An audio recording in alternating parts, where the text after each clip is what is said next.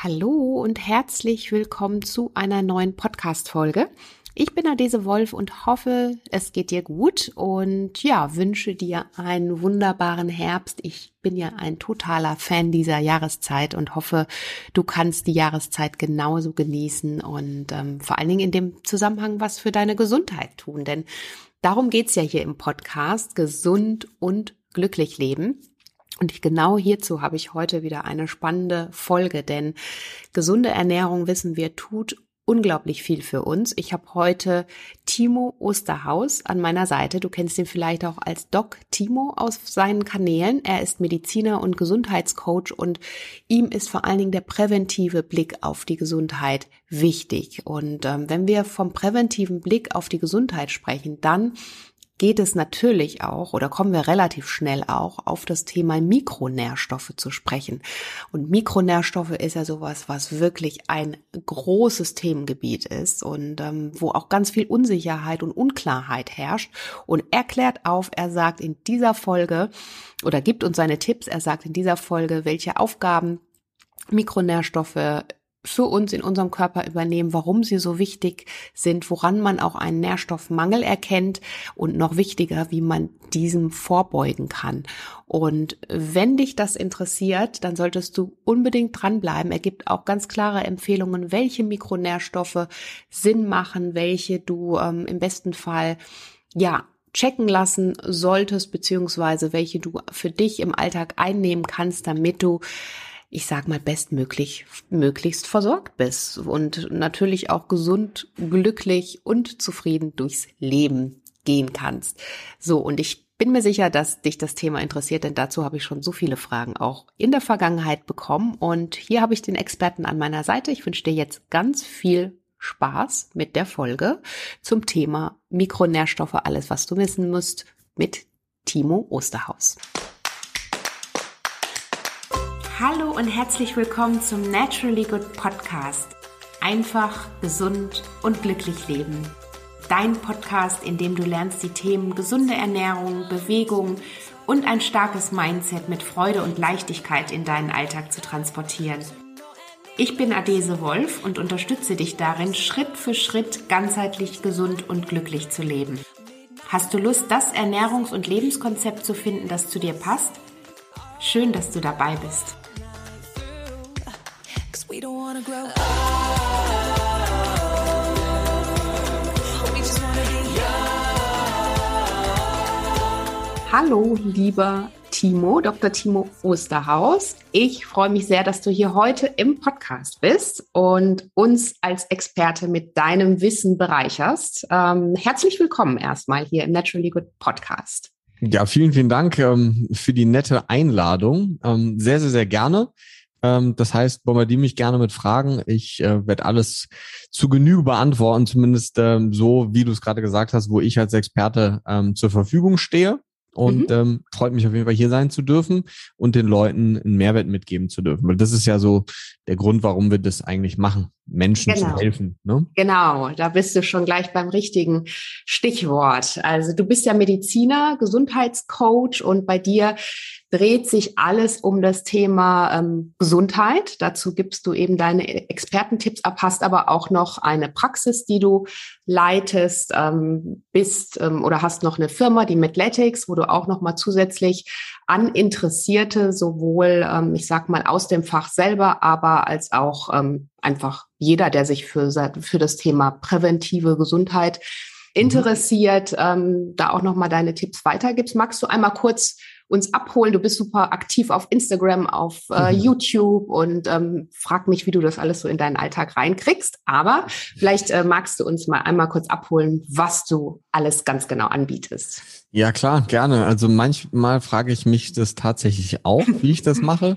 Äh, man muss sagen, ich schaffe das auch nicht alleine. Ich habe ein Team hinter mir, das heißt, ich habe mehrere Leute, die gerade in der Firma angestellt sind, die sich um viele Dinge kümmern. Klar, der ganze Content kommt natürlich von mir, aber die grafische Aufarbeitung und sowas ähm, übernimmt dann einer meiner Teammitarbeiter.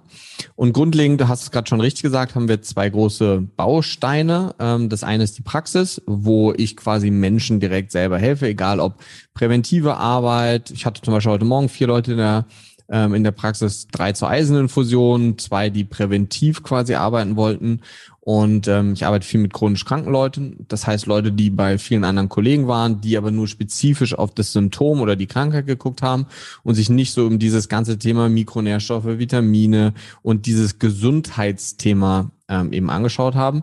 Denn ich würde schon ganz klar sagen, nur weil man nicht krank ist auf dem Papier, bedeutet das aber nicht gleichzeitig, dass man eben gesund ist und leistungsfähig ist. Und das mache ich in der Praxis, quasi direkt am Menschen.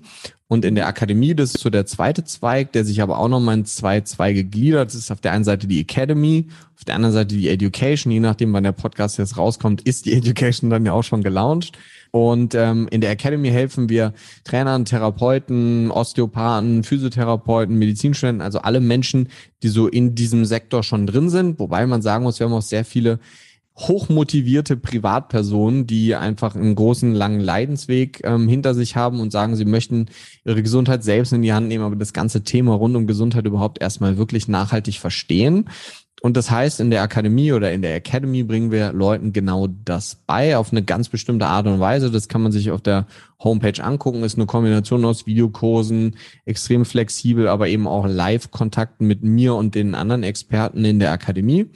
Und in der Education ist das Ganze dann für Privatpersonen letzten Endes. Da gibt es dann Kurse zu spezifischen Themen. Jetzt als erstes kommt eben dieser Immun-Reset-Kurs raus wo wir auf die ganzen Basics wie Kältetherapie, Schlaf, aber eben auch ganz viel Ernährung, auch Mikronährstoffe, welche Bausteine in welchen Lebensmitteln sind überhaupt drin, vernünftige Einkaufslisten, all sowas, so dass man quasi lernt, seine Gesundheit langfristig selbst in die Hand zu nehmen mhm. und ähm, da eben auch viel präventiv zu arbeiten oder eben an sich zu arbeiten, wenn man eben ein chronisches Problem wie eine Autoimmunerkrankung hat oder ein anderes hormonelles oder ein Darmproblem zum Beispiel und man in der, nennen wir es jetzt mal Schulmedizin vielleicht nicht so richtig aufgehoben ist, weil ganz viele Dinge diagnostiziert, beziehungsweise nee, diagnostiziert nicht, sondern getestet wurden, aber es eben keine Diagnose gibt, weil eigentlich nichts Krankhaftes gefunden wurde, es dir aber trotzdem schlecht geht. Und mhm. da kommt dann die Education ins Spiel, wo wir dir eben beibringen, wie ein gesundes Leben überhaupt funktioniert. Weil das mhm. machen ja meistens dann Ärzte nicht. Die entlassen dich und sagen, hey, du bist gesund, aber du merkst, da stimmt was nicht. Mhm. Und wie man das eben selbstständig dann machen kann im Alltag von Supplementen über Ernährung und Co., das ist dann genau das, was wir in der Education dann auch in Form von Videokursen machen. Mhm. Ja, cool. Cooles Spektrum auf jeden Fall. Ähm, war das für dich, ähm, bevor wir gleich ins Thema Mikronährstoffe natürlich noch einsteigen, aber war das für dich schon immer klar, dass du in diese Richtung wolltest oder mit deinem Studium damals? Oder kam das dann, nee. vielleicht hattest du da auch einen Auslöser oder sowas, der ja. Ich bin da so reingefallen, kann man mhm. eigentlich sagen, ja. Also grundlegend habe ich Medizin angefangen zu studieren, sage ich auch ganz ehrlich, weil ich irgendwie Grey's Anatomy cool fand und äh, ich habe äh, letzten Endes Abi gemacht und habe immer so Naturwissenschaften, ich hatte Bio- und Chemie-Leistungskurs, fand so Naturwissenschaften mega cool und ich wollte eigentlich immer Arzt werden. So, das fand ich irgendwie cool. Mhm. Ähm, aber irgendwie habe ich dann auch Chemie äh, damit geliebäugelt. Dann habe ich eine Ausbildung im Rettungsdienst gemacht zuerst, um zu gucken, ob dieses medizinische für mich passte. Habe aber gleichzeitig direkt einen Studienplatz bekommen und habe dann erstmal ganz stumpf Medizin studiert und habe aber nach dem ersten Staatsexamen recht schnell gemerkt, so pff, das habe ich mir irgendwie anders vorgestellt. Ähm, das ist irgendwie nicht so das, was ich was ich cool fand. Dann habe ich mhm. ein halbes Jahr Pause gemacht und habe ein Jahr den den ähm, Anatomie, den Leichenkurs quasi an der ähm, an der Uni geleitet beziehungsweise da mit unterrichtet und habe dann weiter studiert und habe recht schnell gemerkt, weil ich ein eigenes Problem am Knie habe, hatte. Also das Problem ist eigentlich immer noch da. Ich habe einen Knorpelschaden hinter der Kniescheibe, der angeboren ist.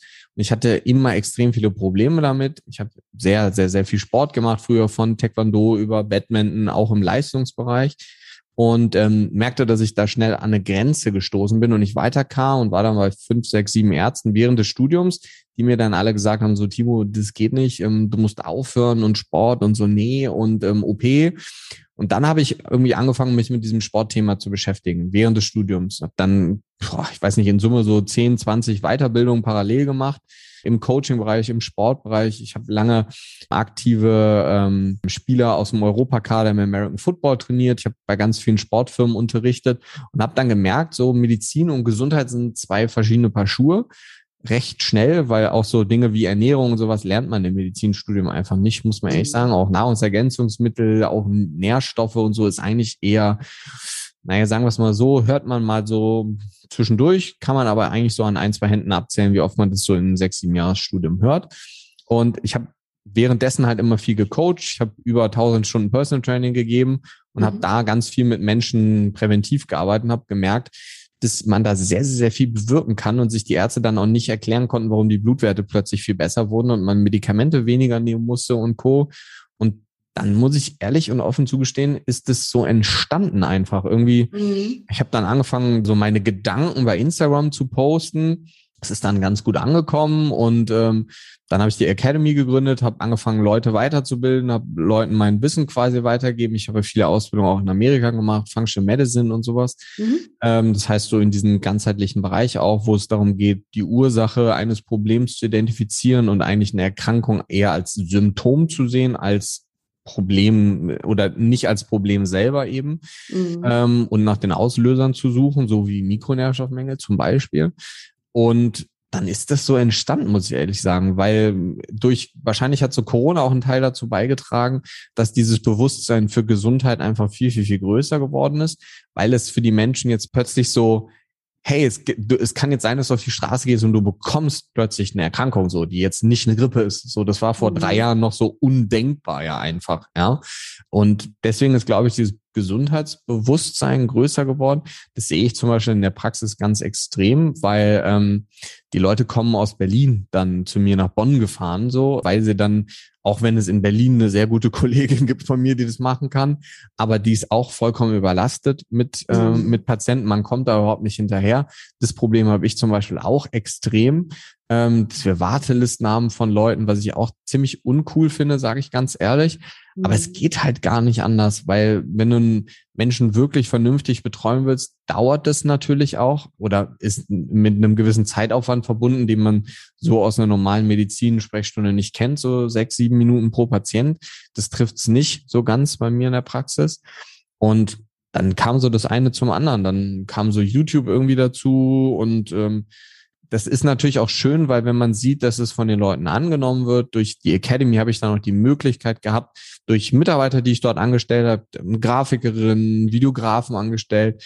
Das heißt so, wenn du jetzt ein YouTube-Video von mir zum Beispiel siehst, ich schneide das nicht selber oder so, ne? mhm. ne? da habe ich gar keine Zeit für. Mhm. Ähm, und das ermöglicht es einem dann halt eben auch, auf andere Art und Weise Menschen zu helfen, weil das ist ja der einzige Grund eigentlich, warum Instagram und YouTube und so und auch Podcast, ähm, den ich ja auch habe, ähm, warum das eine Rolle spielt, mhm. weil du eben so, guck, wir reden jetzt eine Stunde und vielleicht hören das irgendwie 200 Leute oder so oder mhm. mehr und dann nehmen davon vielleicht 50 irgendwie so ein irgendwas mit und sagen so, boah, mega cool, jetzt nehme ich Vitamin D oder weiß ich nicht. Mhm. Und dann verändert sich bei denen was. Und ja. das kannst du dadurch bewirken, dass du bei Instagram einen Post machst, dass du bei YouTube ein Video postest und Co. Aber man muss schon sagen, es kostet natürlich alles sehr, sehr, sehr viel Arbeit. Aber mhm. ich mache es gerne und ähm, ich denke, mit wem rede ich hier? Also du kennst das ja, ja.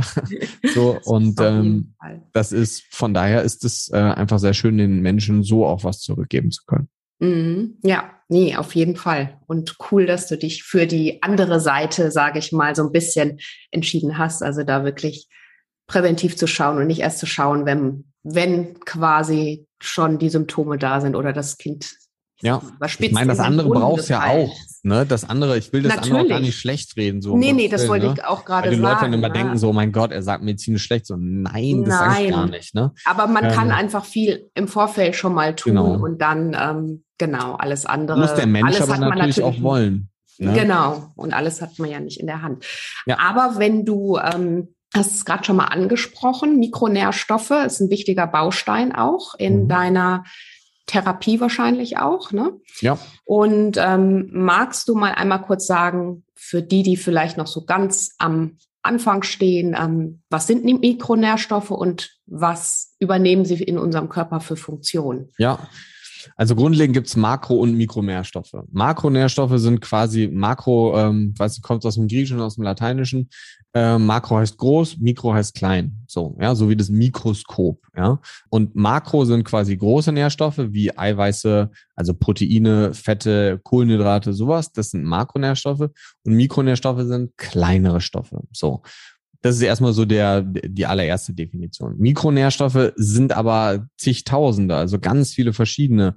Das heißt, man kann dieses Thema Mikronährstoffe eigentlich nochmal unterteilen in Vitamine, in Spurenelemente, in Mineralstoffe. Das heißt, wir reden hier so, über sowas wie B-Vitamine, Vitamin D, Vitamin C, aber auch über sowas wie Calcium, Magnesium, Natrium, Kalium, Zink, Eisen. All das sind auch Mikronährstoffe, ja. Und grundlegend hängt das natürlich immer so ein bisschen davon ab, mit wem man auch spricht, beziehungsweise wo die Reise langfristig hingehen soll. Es macht natürlich keinen Sinn, alle Mikronährstoffe der Welt bei jedem immer zu testen und zu, weil das kostet ein Heidengeld, Mikronährstoffe. Mhm. Das ist auch einer der Gründe, warum viele das wahrscheinlich nicht machen und testen, weil es einfach Geld kostet und die Krankenkassen es zu dem größten Teil nicht übernehmen. Es gibt so zwei, drei Mikronährstoffe, die in der westlichen Medizin oder in der Welt der Medizin angekommen sind. Das ist B12, mittlerweile so langsam Vitamin D, Eisen ein bisschen so ähm, und so ein bisschen Natrium, Kalium, Calcium, all das aber dann nur im Notfall, also wenn wenn es um ein Notfallszenario geht wirklich. Und grundlegend muss man natürlich immer überlegen, was hat derjenige für ein Problem? Was gucke ich mir jetzt an? Weil wie gesagt, alles zu testen, ne, es gibt so einen schönen Spruch, wer alles misst, der misst nur Mist.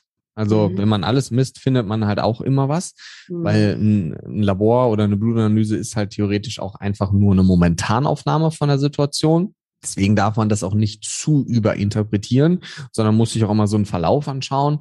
Das ist alleine schon die beste Werbung dafür, dass man gerne auch im gesunden Zustand mal ein Blutbild machen sollte und nicht immer nur dann, wenn man krank ist, dann hat man nämlich keine Vergleichswerte. Und das ist so eigentlich, Mikronährstoffe ist so eine mit der wichtigsten Dinge bei mir in der Praxis, weil wenn man es ganz plakativ sagt, ähm, oder wenn man es ganz einfach runterbricht, ich habe natürlich, wie eben schon gesagt, viele, viele Leute mit Magen-Darm-Problemen, mit Schilddrüse, ganz, ganz viel, also wirklich jeder 1,2 äh, 1,2. Mensch so, ja, ähm, hat irgendwie Schilddrüsenprobleme bei mir, weil ich natürlich viel über Schilddrüse und Mikronährstoffe auch rede. Aber grundlegend sind Mikronährstoffe schon so mit einer der hm, Dinge, die ich mit am meisten mache. Erst kläre ich natürlich schulmedizinisch ab, ob wir irgendein Problem haben. Mhm. Und dann gucke ich mir entweder im selben Schritt oder nachgehend ähm, dann die Mikronährstoffe an, weil die halt essentiell wichtig dafür sind, dass unsere Stoffwechselvorgänge überhaupt ablaufen können. Das heißt, ganz plakativ gesagt, wir haben eben gesagt, Makronährstoff, Zucker zum Beispiel. Wenn du Zucker zu dir nimmst und du willst aus Zucker Energie gewinnen, Energie ist im menschlichen Körper, heißt ganz kompliziert, Adenosintriphosphat, auf ganz kurz einfach ATP. So, mhm. und dafür brauche ich Sauerstoff, das ist erstmal wichtig. Ich brauche funktionierende Zellen, wie so Mitochondrien und so, kann man sich einfach so wie Kraftwerke in der Zelle vorstellen. Und grundlegend ganz viele Enzyme. Enzyme kann man sich wie aus dem Auto wie so ein Katalysator vorstellen. Ein Katalysator ist einfach dafür verantwortlich, dass ein Stoff in einen anderen umgebaut wird. Und mhm. dieses Enzym macht das quasi, weil das macht der Stoff halt nicht von selber, sondern mhm. dieses Enzym macht das. Und jedes Enzym, ohne jetzt genau zu wissen, von einem Molekül Zucker, also eine Molekül Glucose, bis ganz am Ende zur Energie. Da kommen so zwischen 30 und 36 Moleküle Energie dann am Ende raus. Brauchen wir, jetzt geschätzt, ne, ich weiß jetzt nicht die genaue Zahl, aber brauchen wir so, ah, lass es mal so 50, 60 verschiedene Enzyme brauchen. Mhm. Und jedes dieser Enzyme braucht einen Kofaktor. Mhm. Und dieser Kofaktor sind Mikronährstoffe. Mhm. Das heißt, es kann sein, dass wenn du einen Magnesiummangel hast, du hast einen Vitamin B12, einen B6 oder irgendeinen anderen Mangel von Zink zum Beispiel oder irgendetwas, kann der eine Stoff nicht in den anderen umgewandelt werden, weil das Enzym ohne diesen Kofaktor nicht richtig arbeiten kann. Plakatives Beispiel zum Beispiel, wenn wir Testosteron in Östrogene umwandeln wollen, zum Beispiel, dann gibt es ein Enzym, das nennt sich Aromatase. Ja, man erkennt Enzyme immer daran, dass sie immer dieselben drei Buchstaben am Ende haben, nämlich ASE, Ase. Ja, Aromatase, Hydroxylase, also sie sind immer Ase am Ende, Enzyme. Mhm. Und da ist es zum Beispiel so, dass dieses Enzym zinkabhängig ist. Das heißt, wenn ich einen Zinkmangel habe, dann führt das letzten Endes dazu, dass dieses Molekül anders arbeitet. Und das bedeutet dann, dass ich entweder mehr Testosteron oder mehr Östrogen bekomme, je nachdem, wie das Grundproblem besteht oder je nachdem, wie mein Zinkmangel oder mein Zinküberschuss da ist. Das heißt, Ich kann über Mikronährstoffe bestimmen, wie bestimmte Stoffwechselwege im Körper ablaufen oder ob sie überhaupt ablaufen. Also absolut essentiell und die müssen absolut. mit unserer Nahrung ja zugeführt werden. Der Großteil, ja. Der Großteil. Also hört sich natürlich super komplex jetzt an. Und da wird sicherlich der ein oder die eine oder andere auch äh, gleich meinen, oh Gott, ne, was muss ich da jetzt eigentlich, auf was muss ich achten? Wie muss ich was zuführen? Oder muss ich einfach auch ähm, auf äh, Nahrungsergänzungen greifen? Also das mhm. sind, glaube ich, so Dinge, die wir jetzt mal nach und nach besprechen. Was können wir über die Nahrung aufnehmen? Würdest ja. du sagen, kann man heutzutage noch genug Mikronährstoffe über die Nahrung erhalten? Da gibt es ja auch immer so unterschiedliche Meinungen, Auffassungen.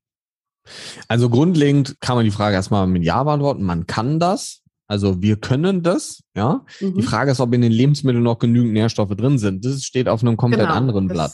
Ja. Ähm, weil da würde ich sagen, nein. Mhm. Grundlegend ist es so, dass wenn man sich die ökologische Land oder den Landbau anschaut, zum Beispiel die, die Äckerbauten und Co., vor hunderten Jahren, und da gibt es super schöne Ergebnisse und super schöne Daten zu, wie zum Beispiel der Anteil von Nährstoffen im Verhältnis zur Kaloriendichte. Ne, klar, wir sind jetzt kein Kalorimeter so, aber das ist so die einzige Form von Energie, die wir irgendwo messen können, realistisch gesehen. Das heißt, früher, vor circa 100 Jahren, war die Kalorienaufnahme, die wir am Tag hatten, so bei roundabout 2000 Kilokalorien. Und mit diesen 2000 Kilokalorien konnten wir eigentlich unseren gesamten Nährstoffbedarf decken. Das Problem ist heutzutage durch Ackerbau und Co. Das heißt, wir haben keine Wechsellandwirtschaft mehr. Die Felder werden dauerhaft immer wieder mit derselben Sache angebaut. Deswegen wird immer derselbe Nährstoff aus dem Boden rausgezogen. Irgendwann ist der Boden halt auch nährstoffarm, ja. Mhm. Und das führt dazu, dass, jetzt um ein Beispiel zu nennen, in der Paprika oder in der Kiwi ist heutzutage weniger Vitamin C drin, als es vor 100, 150 Jahren der Fall war. Und das bedeutet auf der anderen Seite, dass wir mehr essen müssen, um die gleiche Menge an Nährstoffen zu uns zu nehmen. Das heißt, um es ein plakatives Beispiel zu nennen, vor ungefähr 100 Jahren 1800 bis 2000 Kilokalorien ungefähr am Tag gegessen heutzutage roundabout 3000 Kilokalorien am Tag. Wir schaffen es aber dennoch nicht, auf den Nährstoffbedarf zu kommen, den wir eigentlich bräuchten. Und mhm. das ergibt sich jetzt recht logisch wir essen mehr, die Energiedichte wird höher, die Menschen werden dicker, weil wir einfach mehr Energie zu uns nehmen, es aber nicht schaffen, diese Nährstoffe zu decken. Und auf der anderen Seite ist das Problem, dass vor knapp 100 Jahren das Leben noch ein anderes war als heute. Das heißt, es gibt ja immer wieder so die Menschen, die dann sagen so, ja gut, vor 80 Jahren brauchten wir das auch alles noch nicht. Und wir sind auch alt geworden ohne Omega-3 und Vitamin D. Und dann so, ja genau, das kann ja sein, aber vor 80, 90 Jahren war auch das Leben ein anderes. Da hatten wir weniger Stress. Wir hatten viel weniger Umweltgifte. Ja, so Dinge so wie Glyphosat und auch alles, was mit Feinstaub in der Luft zu tun hat, war vor 100 Jahren viel weniger als jetzt. Ja, außer das ganze Thema rund um Stress mit Arbeit und Co. war auch damals anders, als es heute ist. Das heißt, auf der einen Seite geht der Nährstoffbedarf runter und auf der anderen Seite brauchen wir aber eigentlich mehr Nährstoffe, weil wir ein stressigeres Leben haben und mehr Giftstoffen ausgesetzt sind. Mhm. Das heißt, worst case, wir nehmen weniger Nährstoffe zu uns, brauchen aber eigentlich mehr als vor hunderten von Jahren.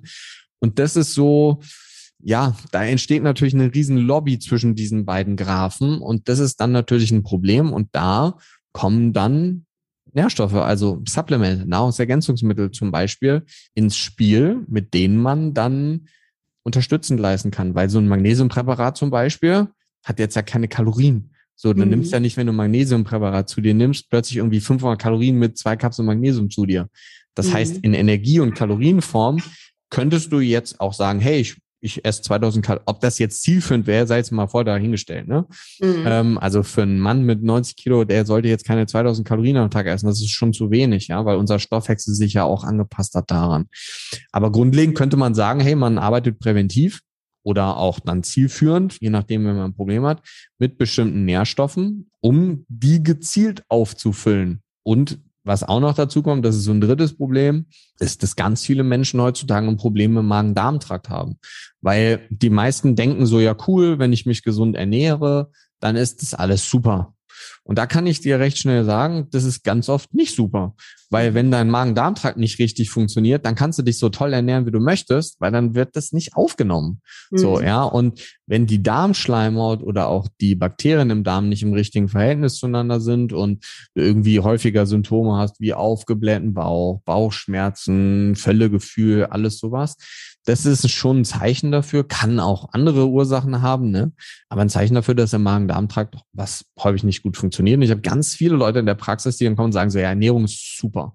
Und ich dann so ganz kurze Definition von Super-Eimer, damit ich mhm. auch einschätzen kann, in was für eine Richtung es geht. Ja, und dann erzählen sie dir und hier Gemüse und so und da und dann denkst du auch so, das passt alles, guckst dir Blutwert an, denkst so, okay, gefühlt ist da gar kein Nährstoff drin, so, ja. Mhm.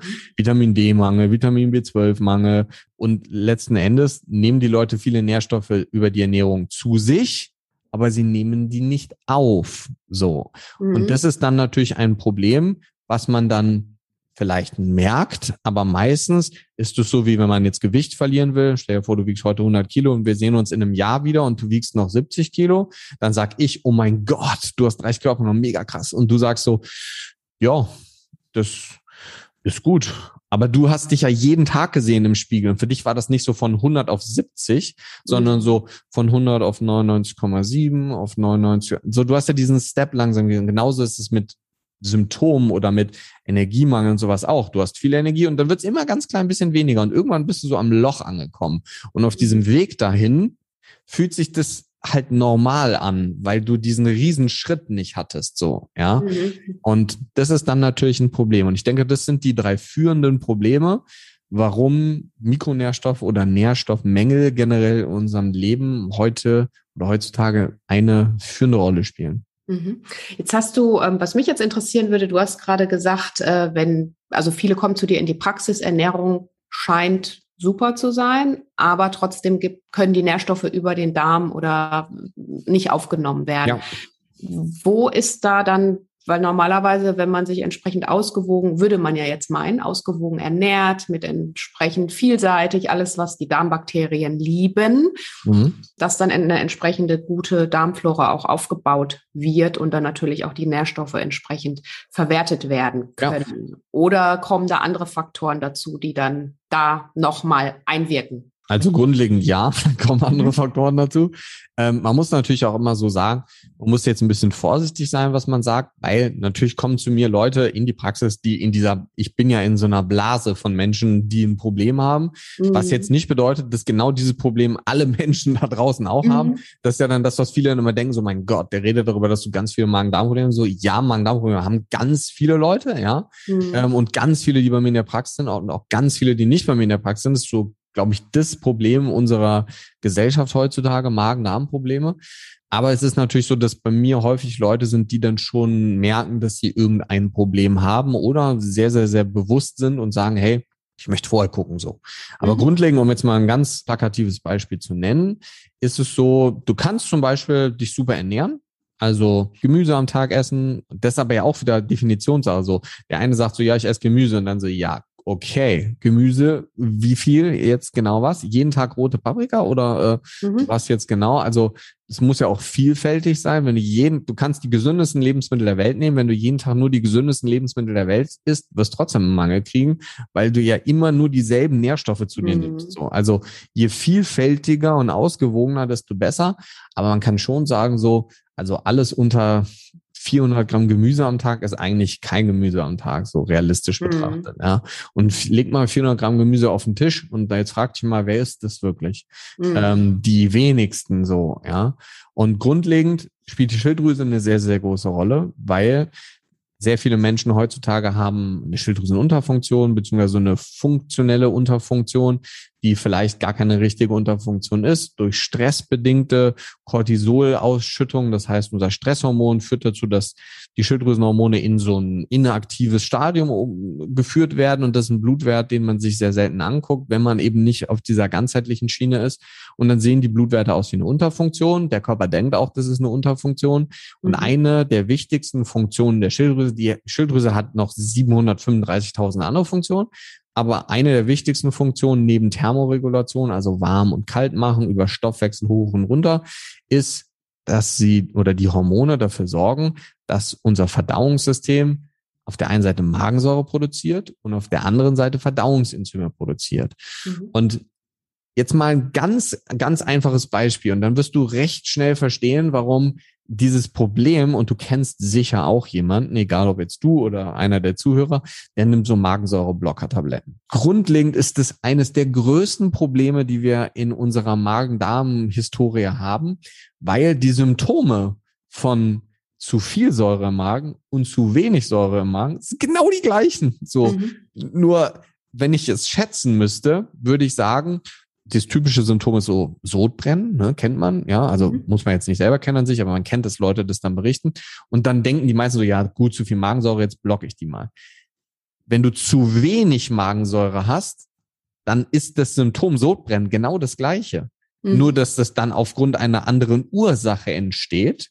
Aber mhm. das Symptom ist dasselbe. Und die Therapie ist in 80 Prozent der Fällen ungefähr mit Menschen, die Probleme mit Sodbrennen haben, eigentlich nicht Magensäureblocker zu geben, sondern Magensäure zu geben. Mhm. Also Tabletten mit Magensäure. Und dann kann sich die Speiseröhre erst richtig schließen unten wieder. Mhm. Die ganzen Nährstoffe können erst richtig verdaut werden, denn dann ist genügend Magensäure da und dann entsteht auch kein Sodbrennen mehr.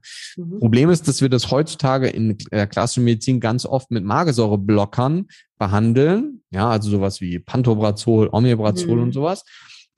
Und dann führt es dazu, dass wir noch weniger Magensäure haben oder die Menschen haben eine Schilddrüsenunterfunktion, wenig Schilddrüsenhormone, wenig Magensäure. Ja, das eine bedingt das andere direkt.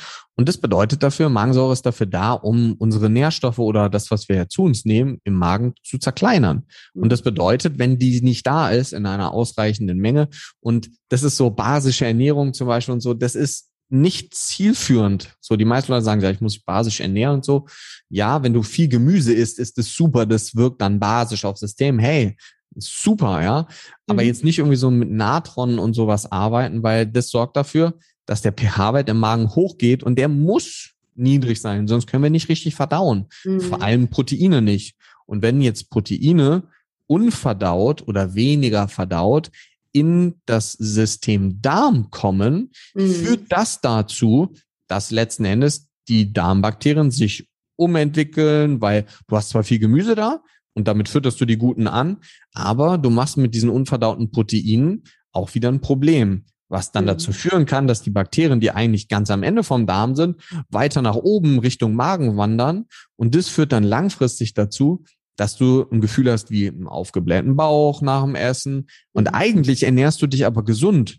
Mhm. Und das führt dann langfristig dazu, aufgeblähter Bauch, das geht hoch, also quasi dein Brustkorb kommt hoch und dann kriegst du wieder Sodbrennen. Und dann denken mhm. die Leute, ah, okay, zu viel Säure, dann blocke ich die, dann wird das Problem noch größer. Mhm. Und das führt natürlich dazu, wenn die Proteine nicht richtig verdaut sind und aufgespalten sind, kommen die in so einer, ist ja ein Makronährstoff, ne? Mhm. Kommt ja wie so ein Riesengerüst dann im Darm an und der Darm denkt sich ja, toll, kann ich aber nicht aufnehmen, weil ich kann nur Aminosäuren aufnehmen. Und Aminosäuren sind ganz, sind quasi Proteine ganz klein gemacht. So, ja, mhm. ganz viele Aminosäuren bilden ein Protein.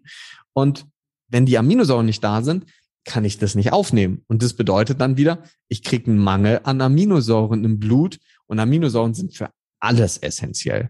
Nicht mhm. nur für Schilddrüsenhormone, sondern auch für Stresshormone, für Melatonin, das heißt für den Schlaf, also essentiell wichtig. So. Mhm. Und was wir zum Beispiel sehen in der Praxis, hat es heute Morgen wieder, deswegen ist mir das Beispiel jetzt noch gerade eben eingefallen, ähm, jemanden, der jeden Tag Proteinshakes trinkt und ähm, einen Eiweißmangel hat im Blut.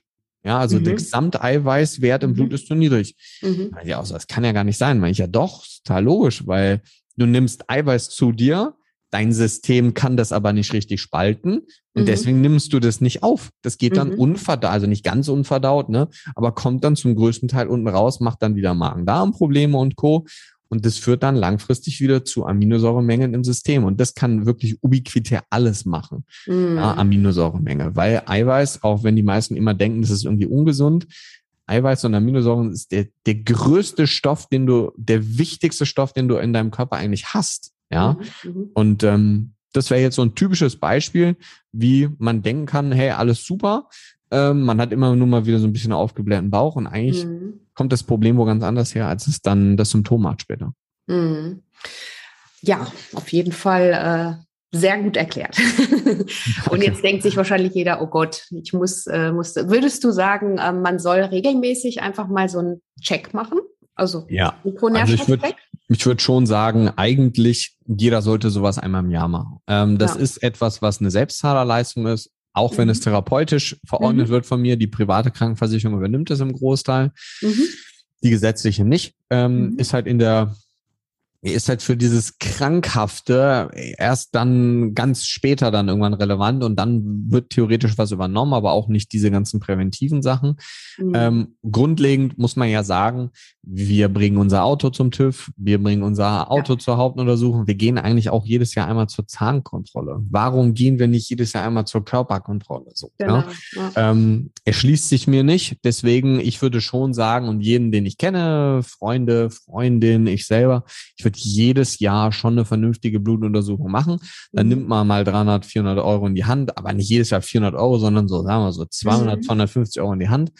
Ähm, und dann hast du auch für dein Leben lang deine eigenen Referenzwerte. Weil mhm. grundlegend muss man ja auch, die meisten Menschen denken so, wenn ich in diesem Normalwert bin, dann ist das super. Mhm. Aber das ist halt auch kein Normalwert, sondern das ist ein Referenzbereich. Und da muss man sich auch fragen, wie entsteht der? Das bedeutet nicht, wenn man da drin ist, dann ist man gesund und alles ist super, sondern mhm. das ist der Durchschnittswert aller Menschen, denen Blut abgenommen wird. So, mhm. das heißt, 95 Prozent der Menschen fallen in diesen Bereich rein. Und jetzt muss man sich mal hinterfragen, wer, wem wird denn Blut abgenommen? Mhm. Wenig gesunden Menschen, sondern eher kranken Leuten. Das heißt, mhm. eigentlich wenn du in dem normalen Bereich bist, bedeutet das, du befindest dich im Durchschnitt der Kranken, denen Blut abgenommen wird. Klar sind da auch viele dabei, die präventiv das machen, aber hier ist ja ein Bruchteil so, ja. Und da frage ich mich immer so, weiß nicht, also wenn ich zum TÜV fahre, dann würde ich ganz gerne auch ein gutes Öl bekommen und auch mit einem Standard verglichen werden und nicht so, bei dir ist okay, du, ja, du, dein Auto ist im Durchschnitt wie alle, die letztes Jahr ein Problem hatten. So, das mhm. will ich ja eigentlich nicht. Und deswegen, wenn du jedes Jahr dir Blut abnehmen lässt und du das Labor auch hast, ausgedruckt danach zu Hause, kannst du ja in zehn Jahren, wenn du ein Problem hast, sagen so, hey, guck mal hier, von 2010 bis 2021 habe ich jedes Jahr eine Blutanalyse gemacht und dann siehst du als Arzt dann langfristig, okay, der Cortisolwert hat sich so und so verändert. Der Ferritinwert, also der Eisenspeicher, war vor zehn Jahren mal gut.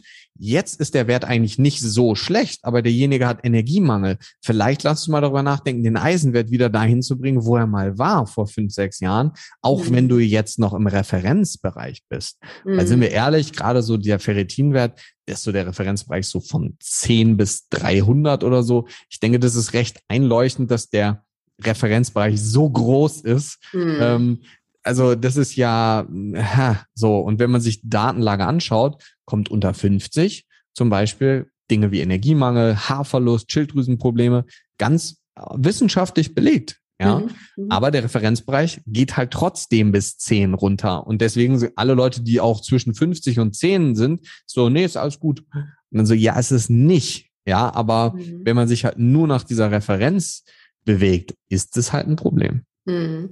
Aber jetzt ist es ja oft so, man möchte gerne sein Blut checken lassen oder auch die Mikronährstoffe einfach mal da diesen Stand ist vornehmen lassen. Und es ist ja schon so, dass ich sag mal, wenn man jetzt ganz normal zum Arzt geht, dass man wahrscheinlich nicht, also da kriegt man wahrscheinlich dieses allgemeine ähm, Blutbild mit den Referenzbereichen. Ja. Oder? Würdest du sagen, man sollte sich tatsächlich nach einem Mikronährstofftherapeuten umschauen oder jemand, der einfach nochmal spezieller guckt? Oder hat, gibt man einfach was an, dass man sagt, man möchte spezielle Werte einfach für sich nochmal? Ähm kann man machen. Also man kann natürlich mit speziellen Werten dahin gehen. Ähm, 90 Prozent der Ärzte werden dann wahrscheinlich Nein sagen und das dann nicht machen, weil sie sagen mhm. so, nee, das brauchen wir nicht. Ähm, genau. Das, ne, das, nee, das, das macht man nicht. Ähm, das, mhm. Der liebste Satz, da frage ich immer so, welcher Mann hat das jetzt genau gesagt? Mhm. Ähm, gerne mal zeigen. Ähm, aber grundlegend ganz einfache Frage, weil stell dir jetzt vor, du möchtest ähm, gut werden im Krafttraining. So, möchtest sagen so, hey, ich möchte Kreuzheben lernen. Gehst du dann zu jemandem, der Ausdauersport dir beibringt? Mhm. Eigentlich nicht, oder? Mhm. Und die meisten Leute denken immer so, der Arzt ist Arzt. So. Also mhm. wenn ich mir einen Arzt suchen würde, würde ich da anrufen, würde fragen, ob die Infusionen geben, ob die Mikronährstoffe verabreichen. Mhm. Wenn die Nein sagen, dann würde ich da auch nicht hingehen, um mir Mikronährstoffe bestimmen zu lassen. Mhm. Weil dann wird er ja, selbst wenn er das dann macht, was ist denn dann die Konsequenz dessen? So, ja, die Werte sind niedrig. Mm, ja, sieht aber eigentlich alles okay aus. Mhm. Also wenn die Therapie danach dann nicht gemacht werden kann oder wenn dieser mhm. Therapeut das nicht macht, deswegen ist er ja kein schlechter Arzt, um mhm. Gottes Willen der ist halt dann nur nicht der Experte für das, ja. was du ja willst eigentlich, mhm. ja.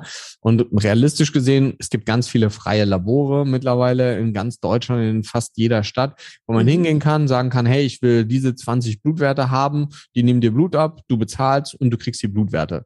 Mhm. Ob das jetzt so sinnvoll ist, wenn man keine Ahnung hat, sei jetzt mhm. mal dahingestellt, ja. Aber es gibt mittlerweile extrem viele Therapeuten, auch bei mir zum Beispiel, die, die die Akademie absolviert haben, die fertig sind, die alle auch vielleicht Personal Trainer sind, die mit Blutwerten aber arbeiten. Mhm. Und gerade wenn es um diesen präventiven Bereich geht, bin ich schon der festen Überzeugung, dass Therapeuten, Coaches bessere Ansprechpartner sind. Aber mhm auch da sieht man natürlich extrem viel und tut mir leid, kann ich gar nicht anders sagen, als extrem viel Scheiße. Mhm. Was mit den Menschen dann gemacht ja. wird, was denen dann gesagt wird, mach mal das, nimm mal das. Und eigentlich sind es Leute, die dann die Grundbasis von Hormonen zum Beispiel nicht verstanden haben und dann oft gerne auch was kaputt machen. So, also mhm. nicht, nicht irreversibel kaputt, ne? Aber häufig geht's Leuten dann auch gerne schlechter. Und und das ist so das Grundproblem. Und das war auch einer der Gründe, warum ich gesagt habe, so, nee, wir müssen dieses Akademie-Ding jetzt machen, um Leuten das einfach mal beizubringen und einfach mal zu erklären, wie das funktioniert oder wie das auch zusammenhängt, weil ich halt auch leid bin, ähm, also Fehler von anderen auszumerzen. Das jetzt, soll jetzt mhm. gar nicht mhm. arrogant klingen oder so. Ne? Mhm. Ne? Auch ich mache Fehler. Fehler machen ist super, weil man daraus lernt. Nur wenn man aus diesem Fehler dann nicht lernt und immer dasselbe macht weiter, dann ist es halt irgendwann fatal. Und grundlegend sich einen Therapeuten, am besten einen Arzt oder jemanden suchen, der viel Erfahrung damit hat. Und das ist zum Beispiel auch der Grund, warum wir ja ganz klar sagen in der Akademie, ähm, wir haben diese individuellen Telefonate und individuellen Calls mit all unseren Teilnehmern, wo eben Fragen gestellt werden können. Mhm. Weil es schon Sinn macht, wenn man mit Menschen arbeitet, dass man sich auch mit anderen Therapeuten austauscht und sich nicht hinsetzt und sagt so, wow, ich bin der King, ich kann das alles. Ich habe auch immer wieder mhm. zwischendurch einen Patienten, wo ich dann Sachen ausprobiere und merke, das funktioniert mhm. alles nicht und wo ich dann mit einem Kollegen rede und sage so, hey, pff, kannst du da nochmal mit drauf gucken? Also ich habe jetzt das und das schon probiert und ganz oft ist dann so, der denkt dann an was anderes, was man dann selber nicht bedacht hat und dann kommst du wieder mhm. einen Schritt weiter. Und deswegen mhm. ist ganz wichtig, dass du zu jemandem gehst, dem du vertraust. Und wenn das mhm. Verhältnis schon so anfängt, so wie du musst überzeugen, dass gewisse Blutwerte gemessen werden, dann sind wir ja realistisch, dann ist es ja nichts mhm. von langer Dauer. Also deswegen ja. wichtig, dass wenn man zu jemandem geht, wenn man zu einem Arzt geht, dass man dem vertraut und dass man auch weiß, dass der auch das macht, was man möchte. So, mhm. ja. Wenn du Mikronährstoffe haben möchtest, wenn du das sehen möchtest, wenn du das Gefühl hast, da ist was, natürlich sind Ärzte erstmal diejenigen, die eigentlich mehr Ahnung von dem Grundtenor haben als du. Ja, also was jetzt nicht als du, ne, sondern als derjenige, mhm. der dann letzten Endes zum Arzt geht. Aber grundlegend muss man auch sagen, hängt das immer vom Arzt ab, so, ja. Zum Beispiel, wenn jemand zu mir kommt und sagt so, ja, ich war vor vier Wochen beim Arzt, ich habe Blutwerte abnehmen lassen und ist alles okay. Dann sage ich immer so, du sei mir gar nicht böse, aber das glaube ich dir nicht. So, das will ich erstmal sehen, so, mhm. ja. Weil das auch jeder wieder anders sieht. So, ja. und das ist, wir haben halt da keinen Standard drin. Es gibt da halt nichts Standardisiertes, muss man sagen. Und deswegen ganz wichtig, dass du demjenigen vertraust. Sonst mhm. brauchst du da auch nicht hingehen. Ja.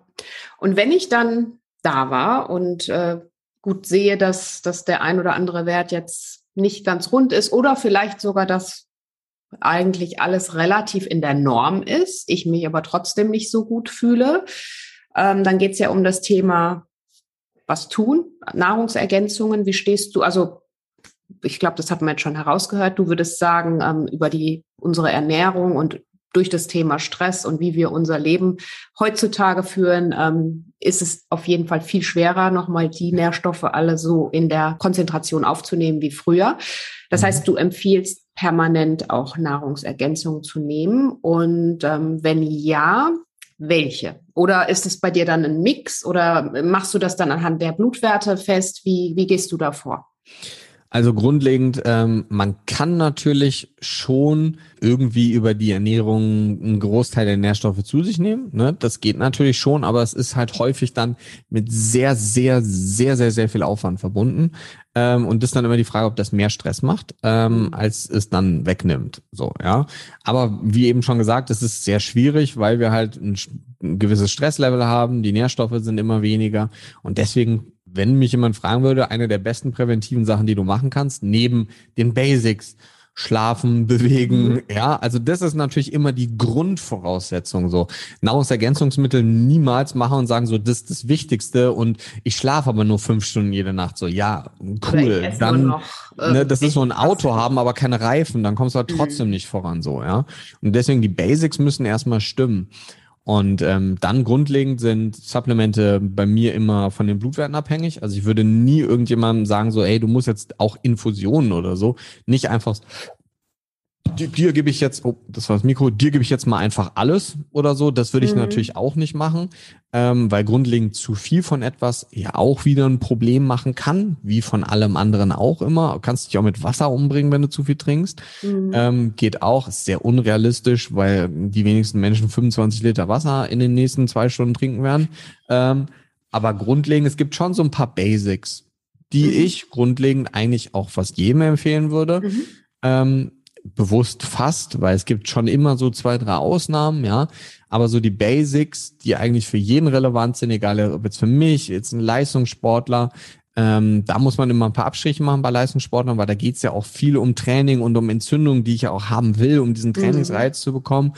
Ähm, aber auch bei älteren Menschen, ähm, auch bei Kindern, Dinge wie Vitamin D, essentiell wichtig, aber immer D3 und K2 zusammen machen, nie einfach nur D3 so. Mhm. Ähm, auch so die, die mein, es gibt so viele Mythen, die sich so wacker halten, wie so, ja, ich muss Kalzium zu mir nehmen, so, wenn du genügend Vitamin D und K2 zu dir nimmst, dann nimmst du bei Gemüse und Co. genügend Kalzium zu dir. Also du brauchst mhm. dann nicht anfangen, zwei Liter Milch am Tag zu trinken oder so, ja. Mhm. Ähm, Kalzium zum Beispiel ist so eines der Supplemente, was ich für vollkommen overrated halte, mhm. weil sieht man ganz klar in den Blutbildern, wenn du mit Vitamin D und Co. vernünftig arbeitest, brauchst du Kalzium nicht als Supplement. Mhm. Ähm, aber so D3K2 ist so eins der Basics. Omega-3 ist eins der absoluten Basics, weil wir ganz klar wissen, dass Omega-3-Fettsäuren essentiell sind, in unserer Ernährung heutzutage viel, viel, viel zu niedrig sind, weil wir einfach viel zu wenig Fisch und Gemüse beziehungsweise Dinge in, in, in Fisch ist sehr, sehr viel Omega-3, in Gemüse tendenziell eher weniger. Man hat so ein paar pflanzliche Omega-3-Quellen, die gehen, aber das ist dann halt auch nicht so viel, muss man sagen. Und auf der anderen Seite, wenn man jetzt jeden Tag Fisch essen würde, würde man wahrscheinlich ein Problem mit Schwermetallen irgendwann bekommen, weil wir halt auch ein Problem mit Schwermetallen in Gewässern und Co. haben heutzutage und es sehr schwierig ist, auf einen Fisch zurückzugreifen, ähm, selbst wenn er Bioqualität ist, weil diese Metalle befinden sich sogar schon im Regenwasser. Mhm. Ähm, das heißt, das ist grundlegend schwierig und deswegen ein gereinigtes, zertifiziertes und kontrolliertes Fischölpräparat ist mit die Basic oder das Basisding, was ich jedem empfehlen würde. Mhm. Ähm, und das dritte ist es, hatten wir eben schon mal kurz, ist das Thema Magnesium. Mhm. Magnesium ist der Mikronährstoff, der oder das Spurenelement oder Mineralstoff immer ist lustig, weil je nachdem, wo man in welcher Lektüre man nachschaut, werden diese Dinger dann auch unterschiedlich zu unterschiedlichen Stoffgruppen dazu geordnet. Mikronährstoff ist quasi so der Überbegriff. Mhm. Und Magnesium ist so der Stoff, der eigentlich bei den allermeisten enzymatischen Reaktionen notwendig ist. Und die meisten verbinden Magnesium, das finde ich immer noch lustig, aber das hält sich auch wacker so mit Muskelkrämpfen.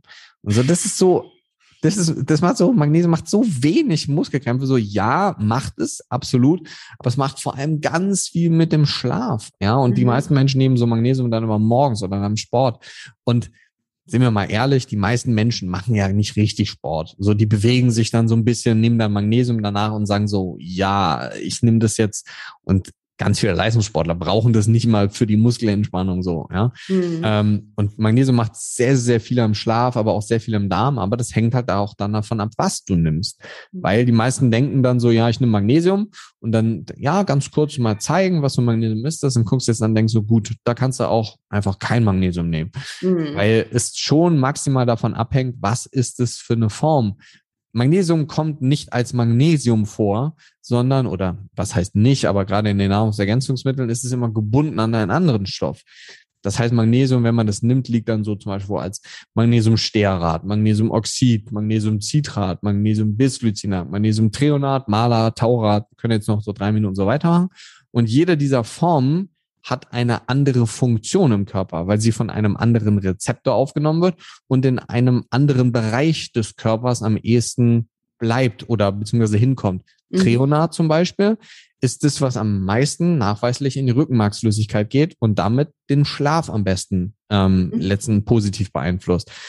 Bisglycinat ist die Form, die mit am ubiquitärsten sehr, sehr, sehr viel macht. Ja, ähm, ist auch die vom Preis-Leistungs-Verhältnis mit Citrat zusammen, die die am besten ist. Citrat macht zum Beispiel auch wieder sehr viel im Verdauungssystem, ist sehr positiv für die Verdauung. Ähm, dann gibt's verschiedene Magnesiumformen, die was mit dem Herz-Kreislauf-System machen und Co. Und eigentlich sollte man nur auf ein, zwei Formen achten, dass man sie nicht zu sich nimmt. Und bei den anderen darauf achten, dass man einen Komplex aus mehreren Sachen nimmt und nicht nur eine, sondern dann so zwei, drei. Mhm. Und versuchen darauf zu achten sollte man, dass man eigentlich Magnesiumstearat nicht zu sich nimmt und auch Magnesiumoxid in wenigen Fällen nur zu sich nimmt. Es gibt ganz selten mal eine sinnvolle einen sinnvollen Einsatz von Magnesiumoxid, wenn man damit bei der Verdauung etwas bewirken möchte, dass es nicht aufgenommen wird, mhm. sondern eben dann weiter mit ausgeschieden wird und sich damit extrem auf die Verdauung auswirken kann. Deswegen kann man nicht immer sagen, Oxid ist per se schlecht. Wenn ich aber meinen Magnesiumspiegel im Blut erhöhen möchte, ist Magnesiumoxid Schrott, weil das wird halt kaum aufgenommen. Und der dann eher auf Malat, Taurat, Bisglycinat, Citrat, Treonat, auf sowas zurückgreifen. Und das ist ja realistisch gesehen, ähm, das kennt ja keiner. Also man denkt genau. immer so, genau. ja, Magnesium, so cool. Aber es ist halt nicht Magnesium nur. So ist ein Apfel halt auch nicht ein Apfel. Mhm. So, es gibt halt einen Bio-Apfel. Es gibt Äpfel, die irgendwie vollkommen unterschiedliche Nährstoffkonzentrationen ähm, haben. Und deswegen ist sowas schon wichtig. Das sind so die drei Basics. Mhm. Ein Basic gibt es noch so in Klammern so, was man so theoretisch mit in die Basic-Gruppe zählen kann, aber auch nicht muss. Und das sind B-Vitamine. Mhm. Also ein B-Komplex zum Beispiel. Aus B12, aus aktiver Folsäure, aus B6 und Co. Und schon sagen muss, ähm, wir wissen, dass durch den Lifestyle, den wir führen, neben der Tatsache, dass B-Vitamine sehr schlecht gespeichert werden im Körper, außer B12 ja zum Beispiel, ähm, B12 kann sehr, sehr lange im Körper gespeichert werden. Klar, wenn wir uns jetzt vegan, vegetarisch ernähren, dann kriegen wir irgendwann einen B12-Mangel.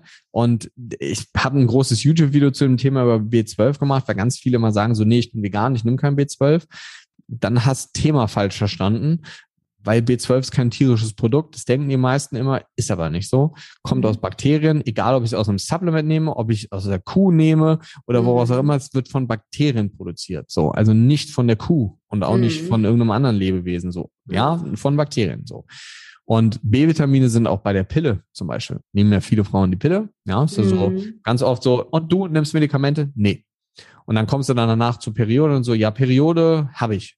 Immer dann, wenn ich die Pillenpause mache. Und dann so, gut, erstens hast du dann keine Periode, so, weil das ist eine mhm. Hormonentzugsblutung. Und zweitens, nimmst du ein Medikament, nämlich die Pille. Mhm. So, ja. Und die Pille führt zum Beispiel zu einem chronischen Magnesiummangel und zu einem B-Vitaminmangel. Mhm. So, und macht den Darm nicht so ganz optimal dicht, also sorgt so ein bisschen für eine Darmproblematik. Mhm. Das sind so schon vier Sachen, die man grundlegend machen kann. B-Vitamin würde ich aber nicht immer empfehlen. Ja, also das würde ich jetzt nicht dauerhaft einfach durchnehmen, sondern das würde ich schon ganz individuell von den Blutwerten abhängig machen. Und die Dosierung von den anderen Sachen natürlich auch. Das heißt, man mhm. kann Omega-3-Index bestimmen, genau sagen, wie viel Omega-3 man nehmen soll. Vitamin D-Wert kann man bestimmen. Da kann man sogar sehr viel machen. Gibt nicht nur einen Vitamin D-Wert, sondern prinzipiell zwei wichtige. Den einen guckt man sich immer an, den anderen nur, wenn es ein Problem gibt. Und Magnesium kann man auch bestimmen. Wichtig, mhm. wenn man das bestimmt, dass man es im Vollblut bestimmt und nicht das im Serum nimmt, weil das nicht so aussagekräftig ist. Mhm. Und ähm, würdest du, weil es gibt ja unzählige äh, Mittel, Firmen, würdest du sagen, dass man sowas auch in einem Komplex nehmen kann oder ist es ja. ähm, also grundlegend alle drei wirst du nicht ja. in einem Komplex finden, ähm, mhm. weil das nicht möglich ist, das in einem Komplex herzustellen. Mhm. Es gibt ja häufig Komplexe aus Vitamin D3, K2 und Omega-3 zum Beispiel. Mhm. Das sind mhm. dann Kapseln, die man dann nehmen kann. Aber auch da muss man realistisch zu sich sein. Alles, was unter zwei bis 3000 Milligramm EPA und DHA am Tag ist. Damit braucht man eigentlich wenig anfangen und das würde bedeuten, man nimmt schon so sechs, sieben, acht Kapseln von so einem Kombipräparat dann täglich. Deswegen bin ich eher ein Fan von Öl. Mhm. Ne, und kannst natürlich auch Vitamin D3, K2 Tropfen zurückgreifen, dann kannst du beides als Öl quasi nehmen.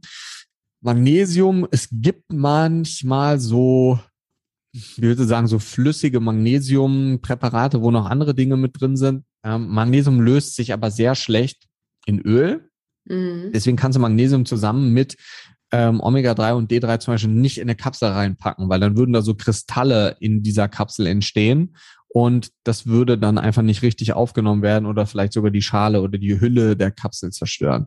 Und deswegen grundlegend, man kann zwei von diesen drei Sachen zusammenfassen, wie gerade gesagt, ähm, aber Magnesium in der Regel ist das schon separat und dann am besten auf ein Komplex Magnesium zurückgreifen, wo so circa, weiß ich, drei Formen, drei verschiedene Formen drin sind, damit man nicht nur eine hat. Mhm, okay. Aber im besten Fall, wenn man äh, die Möglichkeit hat, erst das Blutbild bestimmen und dann gezielt. Ja, also grundlegend muss man sagen, alle Supplementation, Nahrungsergänzungsmittel oder wie man es nennen möchte, die man zuführt, wenn man die Werte nicht kennt, ist halt raten. Ne? Man mhm. kann natürlich auf Erfahrungswerte zurückgreifen, gerade bei Vitamin D, Omega, Magnesium und Co. Aber sind wir realistisch, wenn wir es vernünftig machen wollen und wenn man Nahrungsergänzungsmittel überhaupt zu sich nimmt, dann macht man das ja, um etwas vernünftig zu machen eigentlich. Mhm. Ja, das mhm. ist so, als würdest du das Öl im Auto beim TÜV jedes Mal auffüllen, ohne den Stand zu prüfen. Mhm. Das ist so, ja, woher willst du denn dann? Ja, Öl ist gut. Öl mhm. kann man machen, braucht ein Auto, aber wie viel denn? Jetzt ein Liter oder mhm. 200 Milliliter? So, keine Ahnung. Man kann das natürlich reinkippen und gucken, bis es oben rauskommt, aber dann ist es ja schon zu viel. So, mhm. und deswegen ist Messen schon essentiell wichtig. Es wird jetzt keinen umbringen, dass man sagt, irgendwie, du nimmst es jetzt für zwei Monate und misst danach nach, um zu gucken, ob es angekommen ist, ob es gut ist im System. Aber viel schöner wäre es natürlich, wenn man es vorher bestimmt und dann individuell anhand der Werte entscheidet, ich mache das oder das oder das oder das. Mhm. Und das in der Dosierung. Mhm. Okay, und vielleicht letzte Frage da zu dem Thema, worauf achten? Also es gibt ja auch ganz viele, also gerade auch was so Zusätze angeht, ne, bei den äh, einzelnen Nahrungsergänzungen. Dann gibt's wiederum vegane Nahrungsergänzungen. Dann gibt es, ähm, was ist so, hast du da irgendwie so eine Richtlinie, worauf sollte man achten, ähm, dass ein Produkt möglichst von einer guten Qualität ist, dass man darauf zurückgreift? Ja, also die Qualität sollte die beste sein, im mhm. besten Falle, weil, wie sind wir wieder bei dem Ölbeispiel, gerne kein Öl vom Discounter nehmen, ähm, um ihn dann in dein teures ähm, Auto reinzustecken, was du ja laufend haben willst. Gibt ja nichts Ärgeres oder Schlechteres, als wenn du dann irgendwo liegen bleibst. Und wenn das mit dem Körper passiert und du bleibst liegen, dann nennt sich das irgendwann Burnout. Mhm. Ähm, das wird jetzt nicht an der mangelnden Qualität des Supplements liegen. Aber grundlegend kann man, glaube ich, einen oder man kann zwei sehr einfache Tipps geben. Ähm, erstmal, wenn du Menschen hast, denen du vertraust, so wie bei Instagram zum Beispiel, also ne, ob du die Leute jetzt kennst oder nicht, aber ich mhm. empfehle zum Beispiel sehr viele Supplemente ähm, mhm. bei Instagram. Grundlegend würde ich mich daran halten, eigentlich, dass es im Supermarkt so zu kaufen kaum gute Supplemente gibt. So, mhm. ja. Also die meisten Sachen, die du in einem ähm, Markt mit zwei Buchstaben kaufst, ist dann eher ein Problem, weil das dann eher so Standardsachen sind, wo dann eben nicht auf die Sachen geachtet wird, die wir jetzt gerade eben gesagt haben. Vegan oder nicht vegan, gibt Vorteile für beides. So, gerade wenn es um mhm. Fische geht oder um Omega-3, gibt es als Fische tierisch oder gibt es als Eigenöl vegan zum Beispiel. Mhm. Das eine ist ökologischer, also Alge ist ökologischer Fisch wird aber vom Körper besser aufgenommen. Mhm. Ähm, deswegen gibt es keine goldene Regel zu sagen, so es muss das oder das sein. Ich denke, auch da ist die Variation, so mache ich das zum Beispiel. Ich nehme Fischöl, dann, wenn die Packung oder wenn die Flasche leer ist, nehme ich danach ein Algenöl. Wenn die leer ist, nehme ich wieder ein Fischöl. Ich wechsle das halt immer hin und her. Mhm. Aber grundlegend sollte man schon, wenn es um Nahrungsergänzungsmittel geht, nur das Beste nehmen. Und das kostet ein bisschen was. Also ein vernünftiges Magnesiumprodukt für sagen wir jetzt mal so für ähm, einen Monat oder für anderthalb Monate kostet schon seine 30 Euro. Ne? Ein mhm. Omega-3 für einen Monat kostet schon seine 50 Euro. Mhm. Das Also ne, grundlegend ist immer die Frage, wie relevant für wen was ist. Ob jetzt jeder das machen muss, das kann man dann halt, wie gesagt, anhand der Situation bei demjenigen entscheiden. Wenn ich jetzt zum Beispiel mal ein ganz einfaches Beispiel, ein Manager, der irgendwie ein Team leitet von 50 Leuten, der braucht ein ganz anderes antientzündliches Management und Programm für seinen Körper als jemanden, der bei Rewe an der Kasse sitzt, der morgens mhm. um acht kommt und um 16 Uhr geht und eigentlich kassiert, aber nicht irgendwie 40 Sachen gleichzeitig machen muss. So, mhm. da ist der Körper ja komplett anders beansprucht. Und deswegen spielen die Umstände des Menschen natürlich eine maximal entscheidende Rolle. Nicht nur, dass die Performance für den einen vielleicht wichtiger ist als für den anderen, klar für beide das Wohlbefinden, aber der, der mit dem ganzen Stress, der Manager, wird viel, viel, viel schneller in einen Mangel oder irgendwas einfahren, weil der Stoffwechsel ja die ganze Zeit knallt und mhm. es braucht ja die ganze Zeit Nährstoffe so. Und deswegen braucht so jemand präventiv wahrscheinlich auch mehr an antientzündlichen Dingen als jemand, der weniger Stress im Leben hat. Deswegen mit einem Menschen zu reden hilft, um ähm, ihm dann zu sagen, wie viel er nehmen soll oder nicht. Spannendes Thema. Könnten wir jetzt wahrscheinlich noch stundenlang quatschen. Aber ähm, genau, bevor ich den Podcast beende, habe ich immer noch eine Frage an meine Gäste. Und zwar, wenn du irgendwann mal auf dein Leben zurückblickst, ganz nach ganz, ganz vielen Jahren, was würdest du sagen, waren für dich so die drei ähm, wichtigsten Dinge zu mehr Glück, Zufriedenheit, Gesundheit? Oh, das ist eine crazy Frage. Damit habe ich das gar nicht gerechnet. Ähm, also grundlegend, wenn ich jetzt zurückblicke auf das, was schon war, oder wenn ich in 20 Jahren zurückblicke? Nee, wenn du am besten erst in 70 Jahren. Also okay. Ganz also die, die, die allererste Sache, die mir direkt einfällt, und das hört sich jetzt wie ein sehr arroganter Spruch an, ich habe auch lange gebraucht, um es zu verstehen. Es gibt einen Spruch, den habe ich von meinem kleinen Bruder und deswegen war es noch stranger für mich, als er mir das gesagt hat. Da meinte er, wenn jeder an sich denkt, ist an jeden gedacht. Mhm. Und damit will ich eigentlich nur sagen, dass eine der wichtigsten Dinge in meinem Leben, egal ob jetzt oder auch in 70 Jahren war, zu mhm. verstehen, dass alles das, was ich anderen Menschen geben möchte, muss ich vor allem mir selber auch gewähren. Mhm. Ja. Und das bedeutet, sich jeden Tag tot zu arbeiten, um anderen zu helfen. Das ist super, aber das hilft überhaupt nicht. Und das ist ein riesen, ein riesen Strick in meinem System zum Beispiel. Mhm. Auf der einen Seite sehr schön, dass ich das arbeite, was ich liebe. Deswegen habe ich eigentlich nicht das Gefühl, dass ich arbeite. Mhm. Aber deswegen mache ich das auch alles sehr gerne aber gleichzeitig wird es ganz schnell auch sehr viel. Mhm. Und das ist etwas, was einen dann sehr schnell einholt. Und das merkt man sehr spät, weil einen das nicht stört. So. Und deswegen mhm. bei sich selber zu sein, sehr, sehr, sehr essentiell wichtige Sache. Und da kommen wir zum zweiten Punkt auch direkt, den ich selber, und es ist super, dass ich das jetzt sage, weil jetzt weiß ich, das muss ich morgen wieder regelmäßiger machen, ähm, Dinge aufschreiben. Nicht immer nur an Dinge denken, sondern Dinge aufschreiben. Was hast du mhm. geschafft?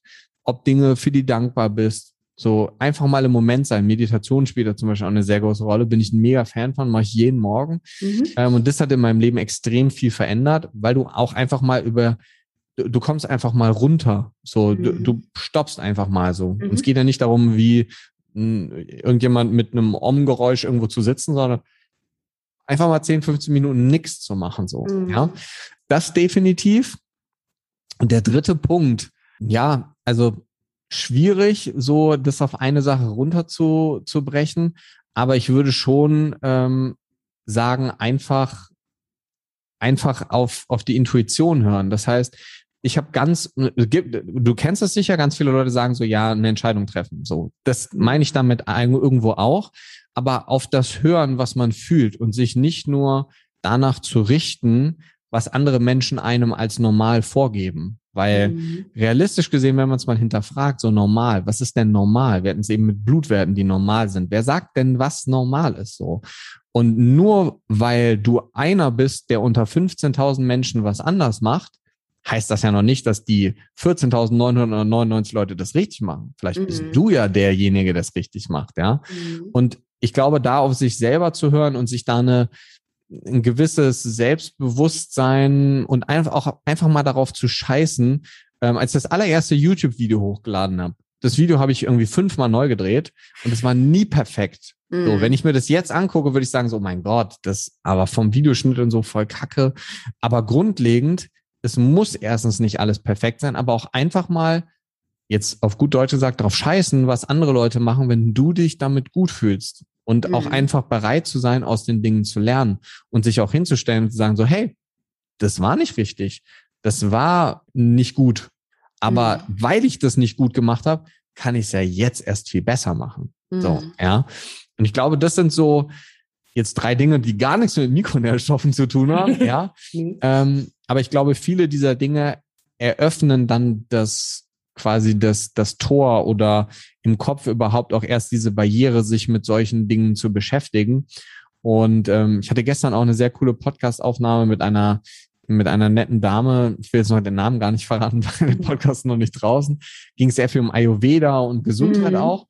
Und da war der Konsens am Ende, dass es super ist, Fragezeichen im Kopf zu haben, zum Beispiel. Dass man muss mhm. gar nicht auf alles eine Lösung haben. Und ich denke auch, dass diese Reise, und deswegen habe ich eben gefragt, so jetzt oder in 70 Jahren so, ich möchte in 70 Jahren genau da sitzen und sagen, ich habe ganz viele Dinge immer noch nicht verstanden.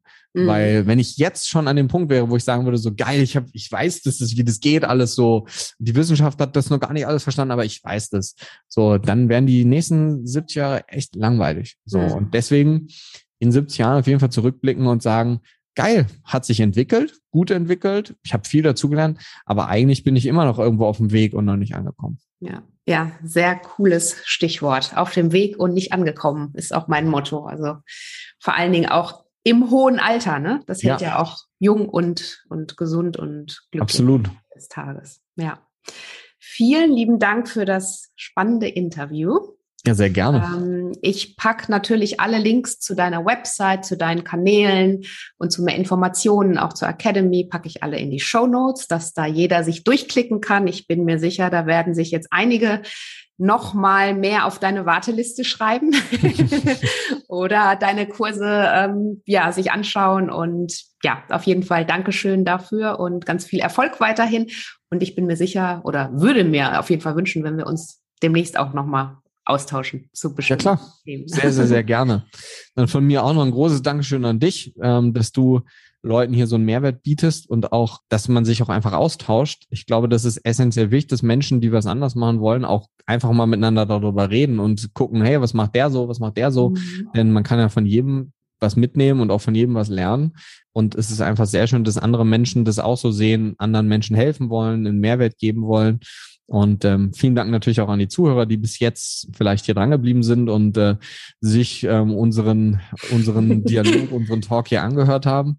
Und ähm, ansonsten, happy day. Ja, cool. Dankeschön und bis bald. Ciao. Tschüss. Ja, das war auf jeden Fall ein super spannendes Thema.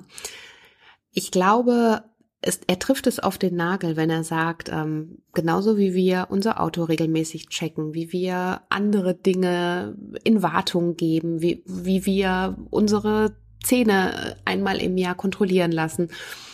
Genauso ist es natürlich wichtig, einfach mal zu schauen, was passiert denn eigentlich so innerhalb meines Körpers und wo muss ich oder kann ich da vielleicht auch noch ein bisschen unter die Arme greifen und das einfach mal von der Seite zu betrachten, hilft, glaube ich, schon ganz, ganz viel. Und Trotzdem wissen wir natürlich, dass es nicht nur darauf ankommt, jetzt wirklich grammgenau jeden Tag zu schauen, wo ich jetzt noch was dazugeben muss oder ähm, wo noch irgendwas fehlt. Am Ende des Tages macht es natürlich immer die Summe aller Teilchen.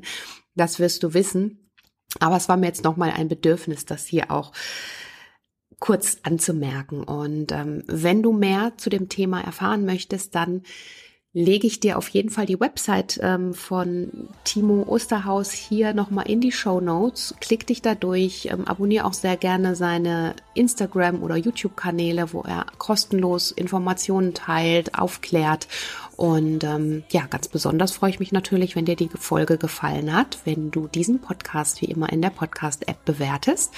Im besten Fall eine Rezension hinterlässt und ja, mir deine Gedanken auch auf Instagram hinterlässt oder Fragen auch dazu hinterlässt und Details, damit ich sie eben dort beantworten kann. In diesem Sinne wünsche ich dir jetzt einen wunderbaren Tag und ähm, lass es dir gut gehen, bleib gesund, bis bald, deine Adese.